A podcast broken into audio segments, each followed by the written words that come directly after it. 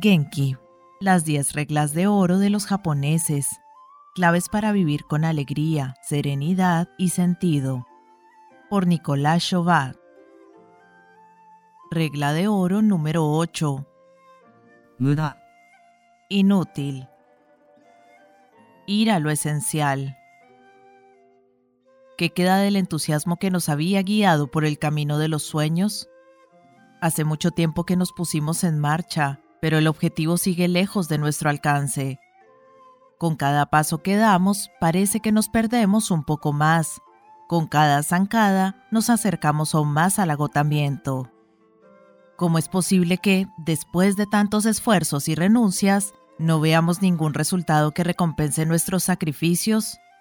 ¿Estamos abocados al fracaso? Se suele fracasar por falta de voluntad, pero cuando nos dejamos la vida en el intento y este resulta vano, nos invade un profundo sentimiento de injusticia. Es inútil desenvainar la espada para cortar el agua. El agua seguirá fluyendo. Levi. Cuando el destino parece estar en contra de nosotros y la mala suerte se ha convertido en la única compañera de nuestro camino errático, ¿cómo mantener la fe en el mañana?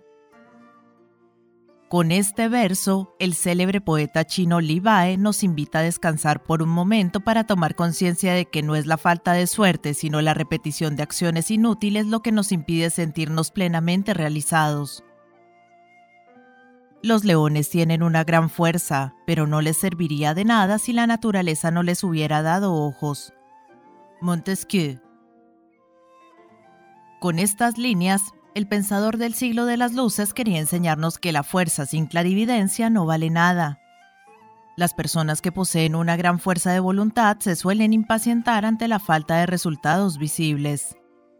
Por desgracia, a veces el remedio es peor que la enfermedad, y los esfuerzos suplementarios que realizan solo las debilitan y las alejan de sus objetivos. Aceptar que necesitamos una pausa para analizar si lo que hacemos es realmente útil puede ayudarnos a tener éxito en nuestra empresa. Profundamente marcados por la escasez de recursos naturales de su país, los japoneses han convertido el principio de no malgastar en una de las claves de su filosofía de vida.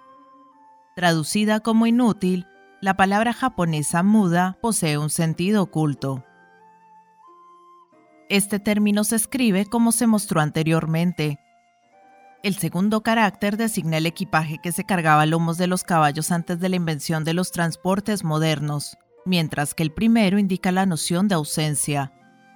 La traducción literal de muda se refiere al hecho de obligar a andar un caballo sin ninguna carga. Para entender el sentido de este concepto, es importante saber que en Japón los caballos eran muy escasos y particularmente valiosos para los señores de la guerra porque permitían transportar víveres, armas y otros materiales indispensables. Por lo tanto, un buen estratega no podía limitarse a saber organizar sus tropas, también tenía que aprender a utilizar bien los caballos disponibles para optimizar sus desplazamientos. Debía evitar que caminaran en vano con el fin de preservar su energía para el momento en que fuera realmente necesaria al analizar el término muda, nos damos cuenta de que posee un significado más fuerte que la palabra inútil. Mientras que en Occidente la inutilidad hace referencia a lo que es improductivo, en Japón, muda está asociado a algo que es contraproducente. En efecto, los muda no solo nos hacen perder el tiempo, sino también la energía. Además de estancarnos, los esfuerzos inútiles tienen el peligro de agotarnos poco a poco y situar el objetivo fuera de nuestro alcance. Aunque la perseverancia y la constancia son dos cualidades fundamentales para llevar a buen término nuestras empresas, conviene también tomar distancia de nuestras actividades con el fin de examinarlas para distinguir lo útil de lo superfluo. A continuación, se exponen algunas técnicas que permiten optimizar nuestra energía en la vida diaria. Limitar los gestos inútiles para descargar la mente. Los vínculos entre el cuerpo y la mente son omnipresentes en la cultura japonesa y de manera especial en el budismo zen. La finalidad de la meditación sentada es serenar la mente para que pueda salir de las ilusiones que ella misma crea. Pero no se trata de un proceso únicamente intelectual, también ha de ir acompañado de un trabajo corporal. Debido a su interacción constante, los gestos inútiles del cuerpo pueden provocar la agitación de la mente. Por esta razón, los monjes budistas meditan en posición de loto. Esta postura estabiliza todo el cuerpo para permitirle permanecer perfectamente inmóvil. Sin necesidad de preocuparse por el mundo exterior, el practicante puede por fin centrarse en sí mismo. Si la serenidad interior es una búsqueda universal, en Japón se traduce en una voluntad de regulación rigurosa. Aunque pueda sorprendernos, se trata de un método muy eficaz. En la práctica, la ceremonia del té ilustra a la perfección los efectos calmantes de los rituales para la mente. Denominada con los términos japoneses sado o shano-yu, no deja nada a la improvisación todo está minuciosamente determinado por un protocolo inmutable.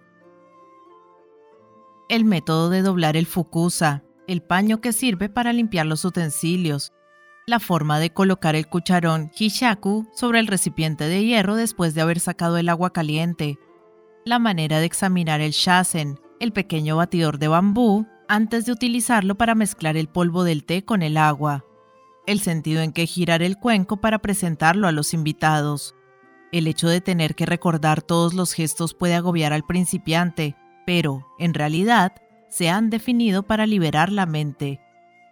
Cada pequeño movimiento ha sido optimizado y regulado con el fin de que el cuerpo pueda moverse sin recurrir a la parte consciente del cerebro. Como no es necesario tomar decisiones, la persona entrenada es capaz de realizar toda la ceremonia en un estado de intensa meditación. Así comprendemos que las reglas no se establecen para frenar la creatividad, sino para permitir que la mente, con frecuencia agotada, descanse un poco. Esta técnica también puede aplicarse al mundo profesional. Diversos estudios demuestran que los trabajadores se pasan varias horas al mes buscando documentos o material, grapadoras, bolígrafos, etc. Esto tiene un gran impacto en la eficacia del trabajo, pues nuestro cerebro, empleado en buscar activamente un objeto, necesitará, después de encontrarlo, varios minutos para recuperar su capacidad de concentración. Uno de los mejores métodos para eliminar rápidamente estos muda consiste en copiar las reglas de la ceremonia del té japonesa. Basta con establecer un solo lugar para cada objeto y definir un ritual rápido de ordenación después de su uso. Este hábito debe aplicarse también al entorno virtual, es decir, a la manera de organizar el ordenador.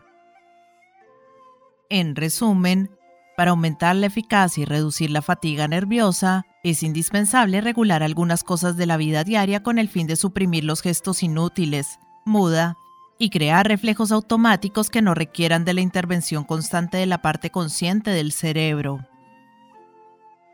controlar los pensamientos inútiles que consumen energía. Los budistas suelen comparar la mente con un caballo asustado que da vueltas en círculo en su corral hasta caer rendido. Para evitarlo, nos aconsejan vaciar nuestra mente de nosotros mismos. La meditación es uno de los mejores métodos para serenar la mente.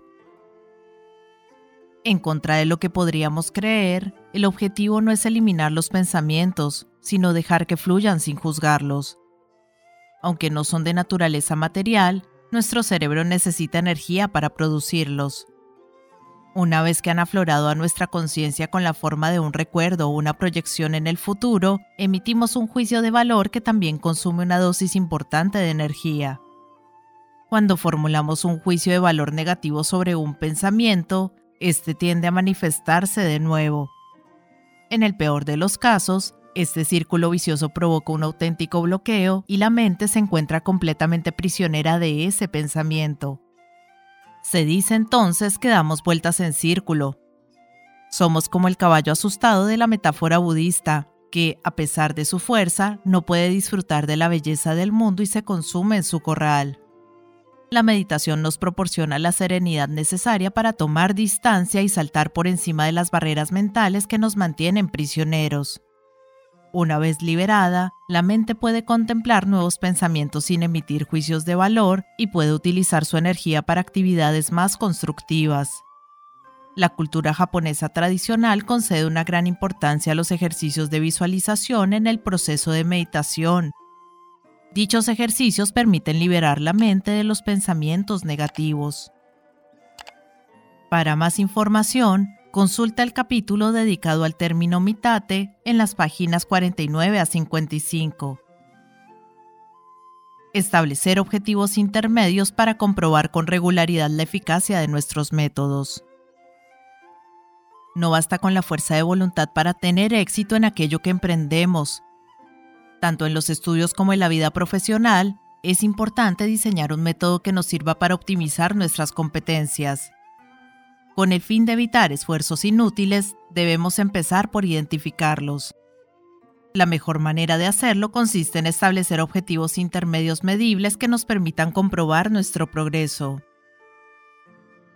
En la práctica, en el aprendizaje de una lengua extranjera, muchos estudiantes empiezan por hacer listas de vocabulario interminables. Su método de aprendizaje se limita con frecuencia a la lectura de estas fichas. Con esta práctica, el estudiante parece responsable, pero en realidad pierde mucho tiempo. Si no cambia de método, sus resultados no serán positivos y se desanimará.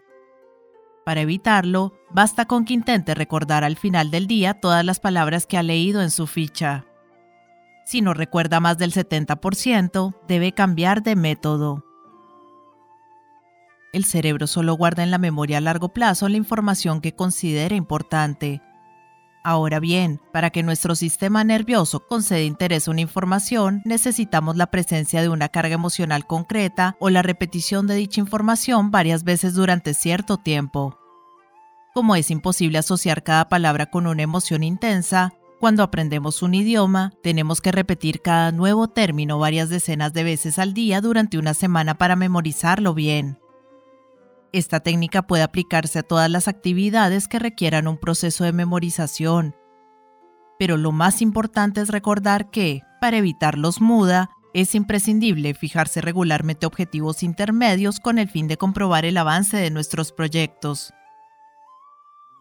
Comprender la alternancia de ritmos rápidos y lentos.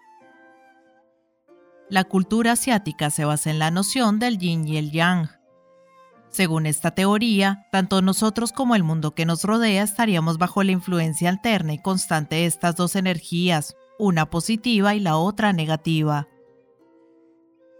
Nuestra vida diaria está marcada por ciclos de aceleración y de ralentización de las funciones vitales.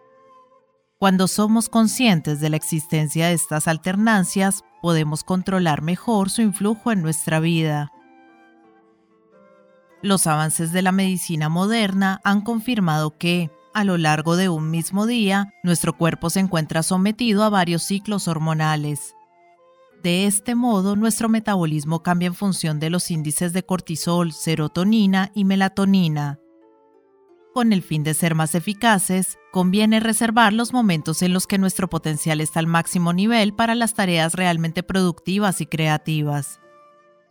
Aunque existen constantes comunes a todos los seres humanos, sin embargo, los ritmos difieren en función de los individuos. Por ello, es importante aprender a escuchar nuestro propio cuerpo y identificar sus ritmos para optimizar nuestra jornada en función de sus altibajos.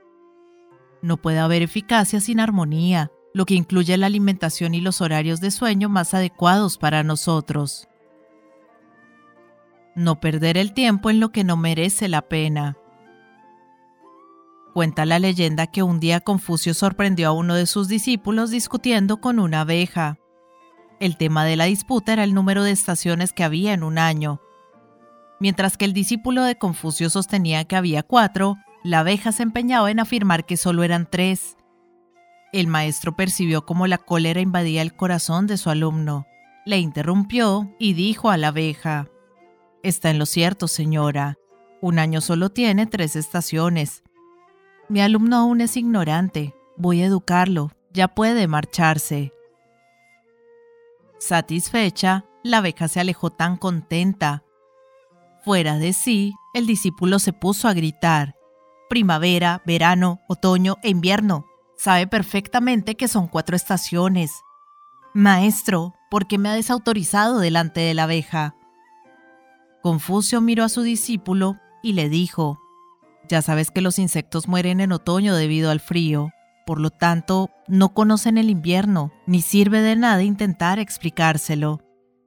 He puesto fin rápidamente a la disputa porque he notado que te estaba afectando. Prefiero que reserves tu energía para discusiones más interesantes. El deseo de comprensión es un sentimiento muy humano, pero a veces nos hace sufrir más de lo necesario. La experiencia es una tenue lámpara que solo ilumina al que la lleva. Celine. Aceptar que hay cosas que solo nosotros comprendemos nos sirve de protección. La cólera y la tristeza son muda para la mente. En esos momentos conviene recordar la parábola de la abeja y dejar de increpar al otro, porque resulta muy difícil de entender lo que no podemos experimentar por nosotros mismos.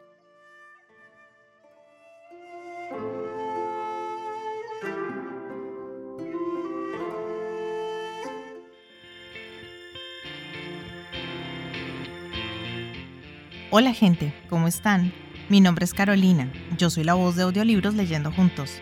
Este es un hermoso proyecto que pretende poner un poco de buena vibra y felicidad allá afuera, acompañando a las personas en su cotidiano con diferentes tipos de lectura, desde aventura, suspenso, terror, cuentos para niños, autoayuda, meditaciones, en fin, lo que se les ocurra.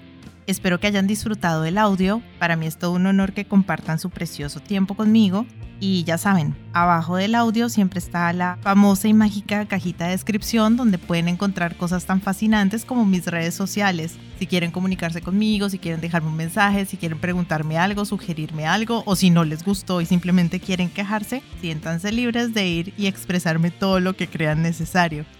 Pero si realmente les gustó el audio y me quieren apoyar, pueden pasarse por YouTube y seguirme y darle un me gusta a todo lo que disfruten. Ya si les caí súper bien, pueden dar una vueltica por Patreon, donde me pueden ayudar como las personas de apoyo y las personas incondicionales que por el valor de uno o dos cafecitos al mes me están apoyando un montón y me ayudan a seguir adelante.